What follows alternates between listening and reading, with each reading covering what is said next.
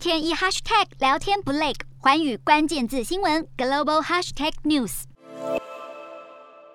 虽然目前全球都在关注乌俄战况，不过最近有美国共和党参议员呼吁拜登政府应该更加的关注中国在拉丁美洲和加勒比海地区持续增加的影响力。美国共和党参议员卢比欧表示，虽然俄罗斯是当前迫切的问题，不过真正的战略威胁却是来自中国，因为中国近年来积极布局，号称美国后院的拉丁美洲和加勒比海地区，除了为当地重大基础建设提供资金，也在疫情期间提供了大量的医疗用品和疫苗，因此就成为好几个国家的最大贸易伙伴。一旦中国的势力和影响力扩及到拉美、加勒比海地区，恐怕将会对美国构成相当程度的威胁。